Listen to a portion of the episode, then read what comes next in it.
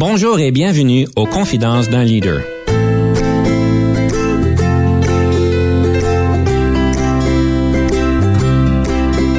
Ici Denis Lévesque, coach de cartes. Nous avons donc l'honneur et le privilège de recevoir en studio des leaders qui ont marqué leur communauté afin d'apprendre de leur expérience et de s'inspirer de leur sagesse. Aujourd'hui, nous avons le plaisir de recevoir M. Michel Robillard, directeur général de la Coalition ontarienne de la formation des adultes et aussi un ancien cadre supérieur de la fonction publique du Canada. Bonjour et bienvenue, M. Robillard. Bonjour, Denis. Euh, merci de l'invitation. Très heureux d'être ici ce matin avec toi.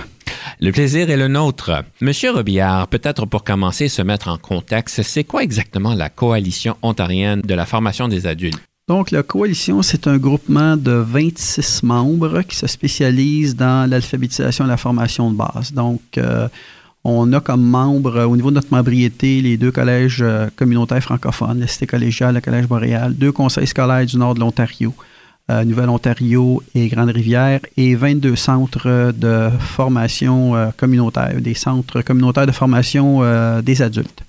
Donc, euh, et la coalition, c'est un peu, euh, nous, on représente euh, nos membres auprès des différentes instances gouvernementales, comme par exemple le gouvernement municipal, le gouvernement provincial de l'Ontario et le gouvernement fédéral. Donc, c'est un peu le rôle qu'on joue. Et vous êtes en poste là depuis combien longtemps? Depuis mai 2012. Donc, suite à ma retraite de la fonction publique fédérale, j'avais le goût de m'investir un peu plus au niveau euh, du développement communautaire en Ontario français. Et euh, je trouvais que le, poste de déjà la coalition euh, se prêtait bien à, cela. Donc, j'ai décidé de, joindre l'équipe et j'ai aucun regret. Je suis très, très heureux d'être à la coalition. Et effectivement, on a un impact significatif au niveau de la francophonie ontarienne. J'aimerais peut-être pour commencer, on parlait de leadership évidemment l'autre jour quand on se préparait. Une chose que vous m'avez dit, c'est que pour vous, le leadership, c'est pas juste une question théorique, mais c'est aussi une question pratico-pratique. Et Dieu sait qu'il y a énormément de, de, livres et de conseils et de méthodes qui sont un petit peu dans le, dans le théorique. Pourrions-nous explorer un peu ce que ça veut dire le leadership au niveau pratico-pratique? C'est certain que dans notre pratique quotidienne, on a toujours besoin de se référer à des modèles théoriques. Euh, il y a un de mes, professeurs qui disait toujours, euh, il n'y a rien de plus pratique qu'une bonne théorie ou un bon modèle. Et donc, euh, pour moi, être pratico-pratique dans l'exécution de ma tâche comme leader, ça repose principalement sur quatre piliers. Par exemple, l'information, la communication, la formation et la responsabilisation. Et ce que ça veut dire dans, les, dans la, gestion de tous les jours, c'est effectivement de bien informer nos gens, non seulement sur euh, euh, les processus, procédures, mais également sur l'avenir de l'organisation, le développement qu'on peut faire. Quand on parle de communication, naturellement, c'est une communication dans les deux sens. tu es leader dans ton organisation, mais à mon avis, une des euh, une des grandes qualités d'un bon leader, c'est de s'entourer de gens qui souvent sont plus intelligents que toi. Donc, euh, ils ont souvent des réponses à des questions ou des situations que tu n'as pas. Donc, de communiquer dans les deux sens et de les écouter. Donc, écoute active, euh, un peu le leader au service de ton équipe également. Et quand on parle de formation, donc l'apprentissage continu, le développement de carrière, s'assurer que les gens développent leur potentiel. Et une fois qu'ils sont responsabilisés, une fois qu'ils sont bien formés, là, tu peux les responsabiliser. Euh, leur confier des tâches, euh, des gérer des projets, etc. Ce qui fait en sorte que ça crée une cohésion au sein de l'équipe où les gens sont, euh, sont bien formés, mais également qui ont des responsabilités, ce qui leur permet de s'épanouir pleinement dans, dans, l'organisation. Donc, c'est donc quatre piliers, si on peut dire, au niveau du leadership. Si je comprends bien, votre organisation dépend d'un certain nombre de bailleurs de fonds, si je comprends bien, ou est-ce mm-hmm. que vous avez des programmes sont, si je peux dire, subventionnés. Mm-hmm. Et quand on parle de l'avenir de l'organisation, ceci dépend, d'après ce que je comprends, évidemment de ces bailleurs de fonds et que ces, ces, fonds sont renouvelés d'une année à l'autre ou dans mhm. deux, trois ans. Je présume qu'il y a une certaine incertitude par rapport au futur. Dans toute organisation, il y a toujours de l'incertitude. D'après moi, l'important, c'est vraiment de s'assurer que l'organisation a une crédibilité, l'organisation est performante et l'organisation livre euh, le produit pour lequel elle est financée. Euh, et nous, on, s'attarde vraiment à s'assurer que notre bailleur de fonds et nos clients sont satisfaits du service qu'on rend, mais également de la performance. Performance au niveau financier, performance au niveau des mesures de performance qui sont fixées par le ministère euh, de l'Enseignement supérieur de la formation professionnelle, qui est notre bailleur principal. Et donc, euh, une organisation qui est performante, normalement, s'assure d'avoir un avenir qui est moins incertain. Euh, mhm. Et ça, à mon avis, c'est très important. Nous, on dit toujours, ce qui est mesuré s'améliore. Donc, euh, on a des mesures de performance, on rencontre nos mesures de performance, on même on les dépasse. Et donc, à mon avis, ça diminue énormément l'incertitude au niveau de l'avenir de l'organisation. Mais il faut constamment être proactif, il faut constamment s'engager, il faut constamment démontrer qu'on est pertinent dans notre milieu. Et entre autres, pour la coalition, la pertinence, c'est vraiment de rendre le service aux clients. Euh, quand on développe les compétences essentielles euh, des francophones de l'Ontario, que ce soit en lecture, en écriture, en mathématiques, en informatique, ce qu'on fait, c'est qu'on diminue l'insécurité linguistique, on élargit l'espace francophone et ce faisant, on démontre clairement à notre communauté qu'on est pertinent et qu'on répond à un besoin. Et ça, hmm. pour moi, c'est important. J'aime bien ce que vous dites, donc d'être pertinent dans le milieu. Et en fait, c'est une chose qu'on vous attribue, ou est-ce que vous êtes un homme qui a pu euh, augmenter, si je peux dire, la visibilité, j'irais presque à dire la pertinence de l'organisation dans les dernières années, ou est-ce que vous avez vraiment élargi euh, votre réseau et que les personnes maintenant viennent vous voir pour euh, avoir des mandats ou pour vous donner des mandats, qui est quelque chose qui qui ne se faisait pas nécessairement avant, si j'ai bien compris. En fait, moi, je dois dire que l'ancienne directrice générale de la COFA, Mme Benoît, fait un travail absolument extraordinaire. Elle m'a légué une, organisation qui était en santé, très bien structurée. Et euh, je la remercie tous les jours pour euh, la qualité de l'organisation qu'elle m'a transmise. Et quand Suzanne s'est retirée, elle m'a dit Michel, moi j'ai amené l'organisation à ce niveau de maturité. Maintenant, pour toi, c'est autre chose. Mhm. Et moi, j'ai vraiment, vraiment euh, écouté ce qu'elle m'a dit effectivement, depuis les quatre dernières années, j'ai tenté d'amener l'organisation vers autre chose. Donc, euh, d'augmenter un peu la visibilité, euh, de développer notre expertise euh, dans, différents, dans différentes sphères plus spécifiques, par exemple la formation à distance, qui est devenue vraiment une, compétence importante pour notre organisation. Donc, on, maintenant, on développe des contenus en ligne de qualité euh, qui sont reconnus. Et pour moi, c'était effectivement d'amener l'organisation vers quelque chose de, différent et euh, quelque chose d'autre. Il y a un concept qui existe parce qu'on dit souvent que chaque euh, temps a son, le leadership qui est nécessaire. Donc, une organisation qui passe à travers des années et des années ont besoin d'un différent style de leadership, que ce soit un leadership plus charismatique, que ce soit un leadership plus administratif ou un leadership de différents styles. Est-ce que, vous êtes d'accord avec cette, euh, ce concept-là? Absolument. On dit souvent en gestion du changement que pour chaque phase du changement, tu as besoin de compétences différentes et tu as besoin d'un leadership différent. Mm-hmm. Donc, euh, et je pense que dans la vie d'une organisation, à différentes phases de l'organisation, je suis persuadé qu'un leadership différent aussi euh, qui doit se déployer. Donc, oui, je suis d'accord avec cette, euh, cette formule-là, qu'il y a un leader différent pour chaque phase de la vie d'une organisation. Et si vous aviez à décrire votre style de leadership, ça serait quoi? Moi, je suis un style euh, plutôt, euh, comment dire, je suis une personne très à l'écoute. Il y en a qui pourraient qualifier ça de participatif, d'autres d'un leadership qui s'ajuste à la maturité des gens, un peu comme la théorie de Hershey Blanchard sur euh, les différents styles de leadership qui s'adaptent à la maturité de l'équipe. J'aime pas tellement les étiquettes. Moi, je pense que je suis un leader qui est au service de son équipe et qui fait en sorte euh, d'offrir une vision qui est déterminée, mais qui aussi offre de l'espoir dans le développement de l'organisation, pour qu'on puisse euh, être plus visible et s'assurer que, euh, que l'organisation continue à, vivre et à bien performer.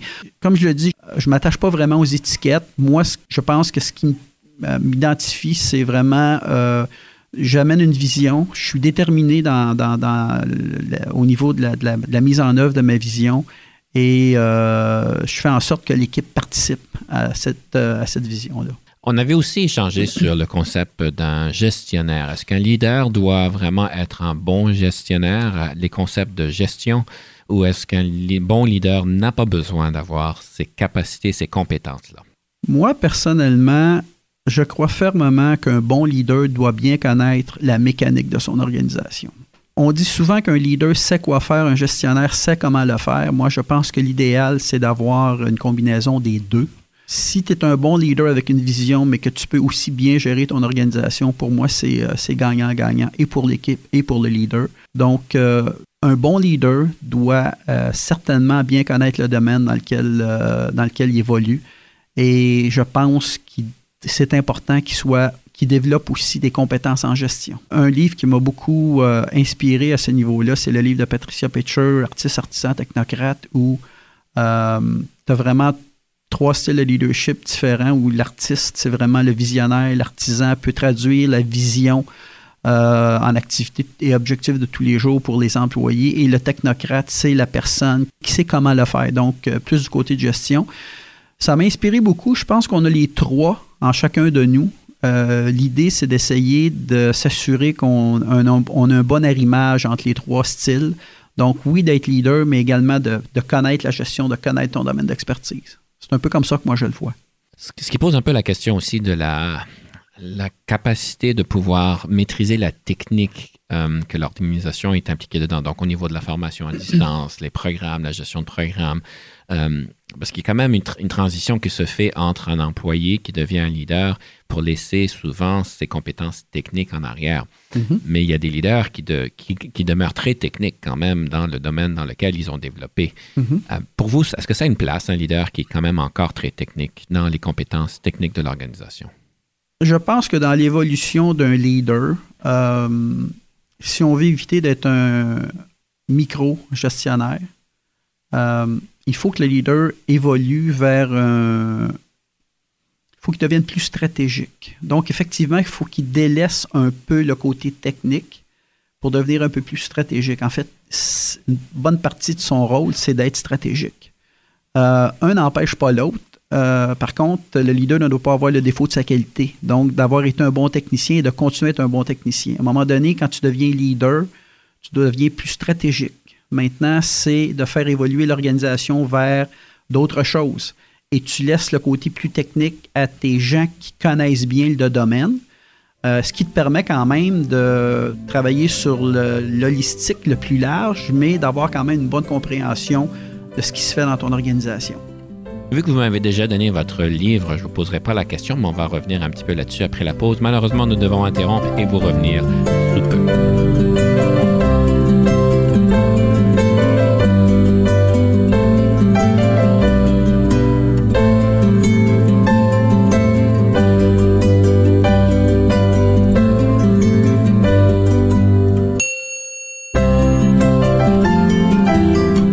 Encore une fois, nous sommes ici en studio avec M. Michel Robillard, directeur général de la Coalition ontarienne de la formation des adultes. Alors, euh, je sais qu'on aime toujours finir avec un, livre avant la pause. On en a parlé un peu. Est-ce que vous pourriez peut-être nous rappeler c'est quoi le livre que vous avez choisi pour aujourd'hui? J'en ai un que j'ai particulièrement aimé. J'en ai un deuxième aussi qui a beaucoup influencé mon, euh, ma réflexion. Le premier, c'est euh, parce qu'encore une fois, je vous disais tantôt que comme leader, il faut aussi comprendre le domaine dans lequel on évolue. Mhm. Euh, quand on évolue dans des structures plus bureaucratiques comme la fonction publique, donc une lecture qui s'est imposée rapidement à moi, c'était la structure des organisations d'Henry Mintzberg, qui a toujours été euh, une grande inspiration euh, au niveau de mon leadership et de ma gestion. Pourquoi? Parce qu'il décrit très bien le fonctionnement des organisations par le biais de la structure. Un autre livre qui m'a beaucoup influencé, c'est le livre de Ivan Allaire et Miela Firsiroutou, euh, c'est la révolution culturelle dans les grandes organisations.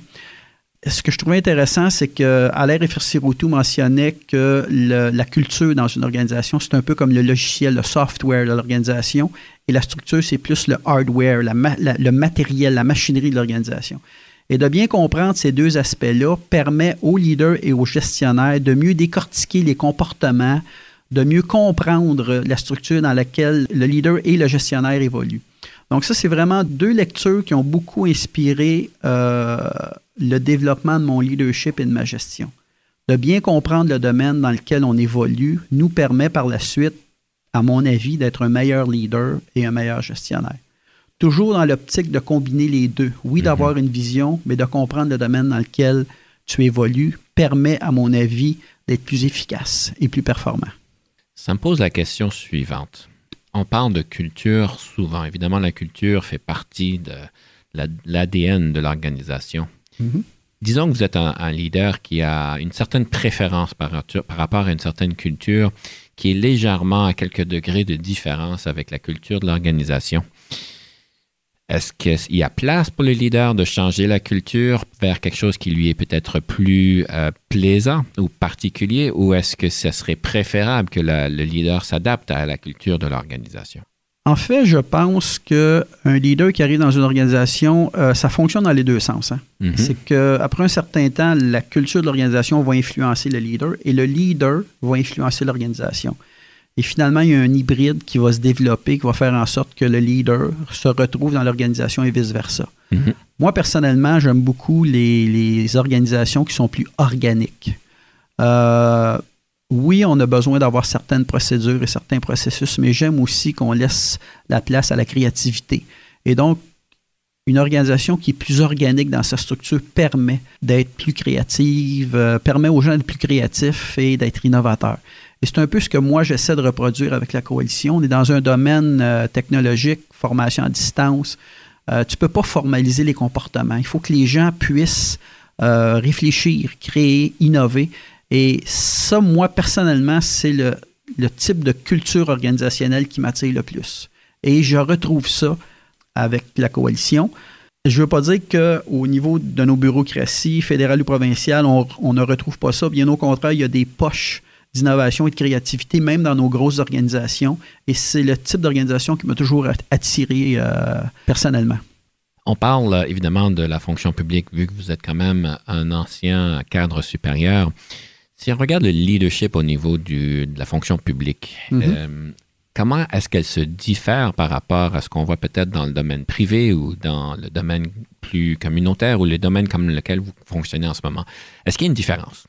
Il y a sûrement certaines différences euh, parce que le type de structure est différent, donc le leadership est fortement influencé aussi par euh, la structure et le type d'organisation dans, lequel tu évolues. Mais je vais prendre un exemple, une personne, moi, qui m'a toujours inspiré. On prend Paul Tellier, l'ancien greffier euh, du conseil privé, qui a quitté une, carrière très fructueuse à la fonction publique fédérale pour, pour devenir président de Canadien national et qui en a fait une organisation très performante. Et pourtant, c'était un bureaucrate de carrière qui, à un moment donné, euh, a passé au secteur privé et qui a eu énormément de succès. Euh, donc, euh, est-ce qu'un leadership, un leader à la fonction publique est différent d'un leader dans le secteur privé? J'ai mes doutes là-dessus. Je pense que le leader qui s'assume pleinement peut fonctionner aussi bien dans un système que dans un autre système et ça dépend aussi fortement de sa capacité d'adaptation. Et euh, donc, plusieurs leaders euh, s'adaptent très bien entre le secteur privé, le secteur public ou le secteur communautaire. L'idée ici, c'est qu'ils euh, fonctionnent dans un milieu différent. C'est normalement des gens qui ont un très niveau, un haut niveau d'adaptation, ce qui leur permet de bien fonctionner dans n'importe quel, n'importe quel milieu. Tout ça pour dire qu'on pourrait presque dire que votre transition d'un domaine à l'autre, c'est bien fait. C'est bien fait. Euh, naturellement, je dois euh, clairement mentionner que j'arrivais dans un domaine d'expertise qui m'était un peu familier, mais pas totalement. Donc, la première année, c'est certain qu'au niveau de la technique et de la technologie dans le domaine, dans le nouveau domaine dans lequel j'évoluais, c'était un peu euh, différent, mais la courbe d'apprentissage était exponentielle. les premières années, j'ai dû m'adapter pas au niveau de la gestion, pas au niveau de leadership, mais au niveau de, bien connaître les acteurs en place, les partenaires, euh, le, type de domaine dans lequel euh, j'arrivais. Donc, c'est là le grand défi, c'est là que c'est trouvé. Ça vous a pris à peu près 12 mois. Normalement, moi, je dirais qu'entre 6 et 12 mois pour bien comprendre le domaine dans lequel tu évolues, les partenaires, euh, un peu comment, comment l'organisation fonctionne et de connaître la, la technologie dans, le milieu dans lequel tu, euh, évolues, à mon avis, euh, ça prend normalement six mois et un an. Comme vous savez, j'aime me préparer en, faisant des mini-entrevues, si on peut dire, avec des personnes qui vous connaissent, qui ont vu votre leadership en action. Et une des questions que je leur pose, c'est euh, si vous aviez à écrire un livre sur le leadership, lequel qu'il serait? Il semblerait qu'on m'a suggéré que vous seriez bon à écrire le livre suivant. Le visionnaire accessible. Vu que c'est votre livre, euh, qu'est-ce qui serait dans ce livre-là? C'est quoi que vous diriez dans ce livre, Le visionnaire accessible? il y a une plaquette qui a été écrite, je me souviens plus de l'auteur, qui s'intitulait Le leader au service de. Pour mhm. moi, le leader au service de ton équipe, c'est ça l'accessibilité. Pour moi, c'est très simple. C'est vraiment d'être à l'écoute. Tu amènes la vision, tu es déterminé. Tu t'assures que pour les plans, les objectifs s'alignent clairement avec la vision. Mais rien, un n'empêche pas l'autre. Tu peux être accessible, aller chercher des idées. En autant que tu euh, amènes les gens à partager cette vision-là, et les objectifs qui sont poursuivis par l'organisation. Par la suite, les moyens pour s'y rendre, ça n'appartient pas seulement au leader, ça appartient aussi à l'équipe. Et donc, dans le moyen pour atteindre ou développer la vision, l'équipe aussi contribue énormément au succès de l'organisation. Mon père disait toujours qu'on n'est jamais meilleur que son équipe. Je pense qu'il y a beaucoup de sagesse dans ce qu'il me disait. Et donc, oui, comme je le mentionne, déterminé, visionnaire, mais pour les, au niveau des moyens, l'équipe contribue énormément par ses idées, son implication, etc. Pour moi, c'est ça l'accessibilité. Et une autre chose qu'on me dit, c'est que vous vous euh, entourez vraiment de, bonnes personnes qui aident à exécuter le mandat et à s'allier avec vous. Je présume qu'il y a quand même une certaine euh, action consciente de votre part pour bien s'entourer des personnes euh, de qualité. quelles seraient les, les, différentes démarches ou les protocoles ou la méthode que vous utilisez pour choisir vos vos confrères, vos partenaires, vos employés? Est-ce que vous avez une formule en particulier pour choisir des bonnes personnes?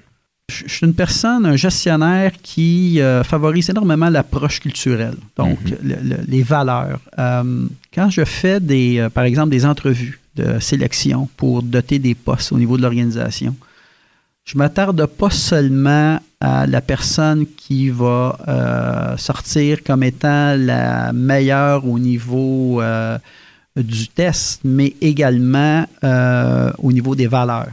Donc, euh, je, ne recherche pas nécessairement euh, la personne qui est la plus forte, mais la personne qui peut combiner un talent certain avec un très bon potentiel de développement et des valeurs qui se marient bien avec les valeurs de l'organisation. Et ça, à mon avis, ça a toujours été pour moi un concept gagnant. De là l'importance de s'assurer qu'on s'entoure de personnes qui euh, partagent les valeurs de l'organisation et qui ont à cœur le développement de l'organisation. Et c'est un peu ça que je recherche toujours. Et ça fait des gens qui deviennent des collaborateurs euh, très, très importants dans l'organisation. C'est intéressant. On parle souvent de valeurs et puis je ne sais pas pour vous, mais dans mon expérience, quand on parle de valeurs, ces valeurs-là sont vraiment mises au défi dans des, situations difficiles et se voient vraiment dans l'action. Quand on passe à travers un processus d'embauche ou de sélection, euh, on peut parler de valeurs, on peut épouser certaines valeurs qui sont peut-être faciles à épouser à ce moment-là. Mais comment on fait pour vraiment savoir que lorsque la personne vit des moments difficiles et mis au défi, que les actions qu'elle prenne euh, sont vraiment en ligne avec ces valeurs-là? Dans mon expérience, ça peut être un peu dichotomique. Effectivement, il n'y a pas de recette parfaite.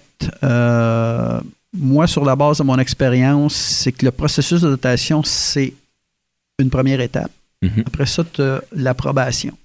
Et là, pendant la période d'approbation, c'est là que tu testes. Euh, la personne au niveau des valeurs, au niveau euh, de son comportement. Pour moi, c'est un, continuum.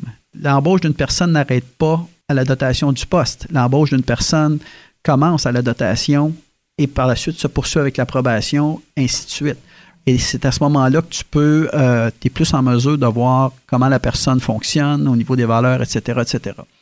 Mais si, de facto, tu as fait une bonne sélection du personnel, normalement, oui, tu peux avoir des surprises, mais rarement, si ça a bien été fait, tu as moins de surprises. Puis, naturellement, c'est souvent dans des situations de stress ou de pression que tu vois vraiment le vrai caractère de la personne euh, sortir et euh, tu en meilleure posture pour juger au niveau de ses comportements et de ses valeurs. En fait, il y a plusieurs de mes clients qui m'ont dit dans leurs observations, je ne sais pas si vous êtes d'accord, qu'il semblerait que des personnes ont des changements de caractère une fois que la période d'approbation est finie, qui changent complètement de personne. Je ne sais pas si vous avez vu ça dans le passé. Et on, espère que non. Je l'ai vu. Rien n'est parfait en ce bas monde. Et euh, même avec les, meilleurs, euh, la meilleure volonté du monde, on arrive à l'occasion à tomber sur euh, des gens qui ont ce type de comportement. Et naturellement, il faut les gérer éventuellement. Mais euh, non, je suis absolument pas surpris euh, que vous me disiez cela. Nous arrivons euh, malheureusement à la fin de notre émission et j'aimerais donc conclure sur deux choses. Hein. J'aime toujours poser la question sur une citation du leadership. Est-ce que vous avez une citation sur le leadership que vous aimeriez peut-être partager avec nos auditeurs aujourd'hui? J'aime la citation suivante. Le, le leader sait quoi faire, le gestionnaire sait comment le faire. Pour moi, l'idéal, c'est que les deux se combinent et ce qui fait des leaders plus forts et de bons gestionnaires pour nos organisations. Donc, le leader sait quoi faire et le gestionnaire sait comment le faire. idéalement, les, deux se combinent. Absolument. Alors, M. Robillard, j'aimerais vous remercier énormément de votre participation aujourd'hui et de votre temps. Ben, j'aimerais vous remercier également pour l'invitation. C'était très agréable. Le plaisir fut le nôtre. Et sur ce, chers auditeurs, j'aimerais vous lancer sur cette citation et j'aimerais vous remercier vu que ceci conclut notre, notre saison. Alors, euh, on vous remercie. On se revoit à la prochaine. Conception, animation, entrevue et recherche, Denis Lévesque. Montage et réalisation, Jean-Paul Moreau. Confidence d'un leader est une production et une présentation d'Unique FM 94,5.